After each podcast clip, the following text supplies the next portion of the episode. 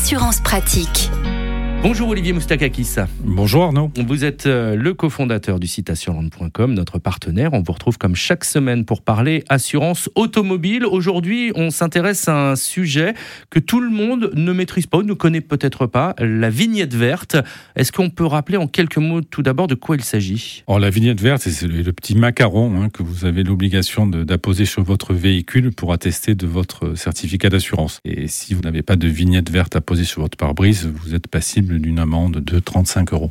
Donc, a priori, elle va être supprimée Tout à fait. La Fédération des assurances, France Assureur, qui a récemment euh, proposé de supprimer cette vignette. Alors, il faut savoir qu'en Europe, je crois qu'on est un des seuls pays aujourd'hui encore à avoir cette obligation, qui est un peu ridicule parce qu'aujourd'hui, il existe un fichier auquel a accès la police, hein, un fichier des assureurs, euh, donc, via votre immatriculation, euh, un policier peut tout à fait vérifier si votre véhicule est assuré ou pas.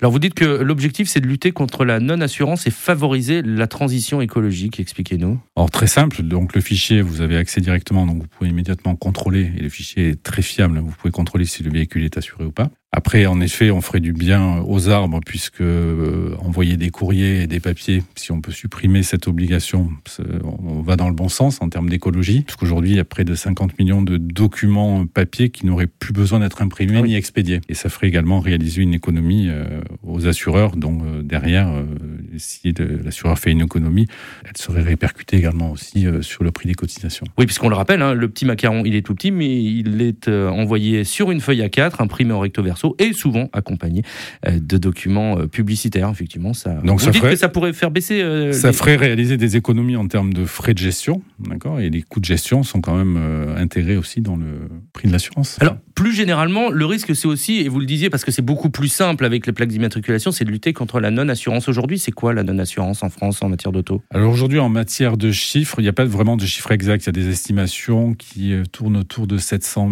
000 ou 800 000 véhicules non assurés. Et ça, c'est un vrai, vrai problème, la non Ça, c'est un vrai fléau, tout à fait. Voilà, donc pour résumer, bientôt la fin du fameux macaron de la petite vignette verte. C'est bon pour la planète et c'est bon également pour la sécurité routière parce que ça permettra de lutter contre la non-assurance. Olivier Moustakakis, vous êtes le cofondateur du site assureland.com. Merci beaucoup.